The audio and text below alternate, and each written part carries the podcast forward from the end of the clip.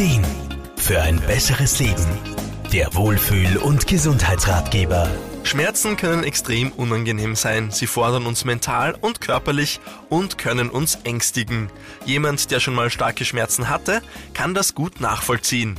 Ängste und Schmerzen beeinflussen sich dabei immer klar gegenseitig. Ganzheitlicher Physiotherapeut Wolfgang Brunner-Frumann. Wir wissen, dass Schmerzen Ängste auslösen. Wir wissen aber auch, dass umgekehrt Ängste wiederum Schmerzen auslösen können.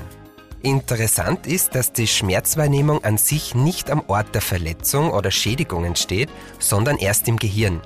Rezeptoren und Nerven leiten da die Infos von der Schädigung weiter ins Gehirn und dort entsteht dann erst die Wahrnehmung. Auch Ängste lösen in unserem Körper, besonders im Nervensystem, Reaktionen aus. So verändert sich dann beispielsweise unsere Muskelspannung, unsere Herzfrequenz steigt und unsere Verdauung fährt herunter aber auch unsere Wahrnehmung ändert sich. Ängste lassen Schmerzen meistens intensiver werden.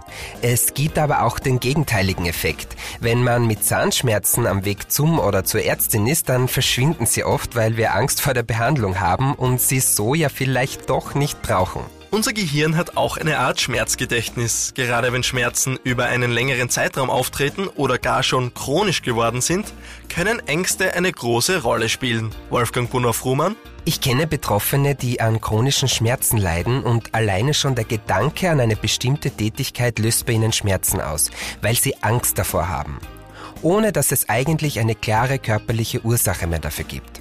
Da gilt es dann in der Therapie Vertrauen zurückzuerlangen, indem man die Angst, anstatt zu verdrängen, mit ins Boot holt und gleichzeitig erlebt, dass es auch ohne Schmerzen geht. Durch unterschiedliche Erfahrungen und viele Wiederholungen können wir so das Gehirn und die Wahrnehmung trainieren und Ängste sowie Schmerzen reduzieren. Neben Physiotherapeuten können auch psychologische Dienste, Ärzte sowie komplementärmedizinische Angebote sehr hilfreich sein. Markus Koppatsch, Serviceredaktion. Der Wohlfühl- und Gesundheitsratgeber. Jede Woche neu.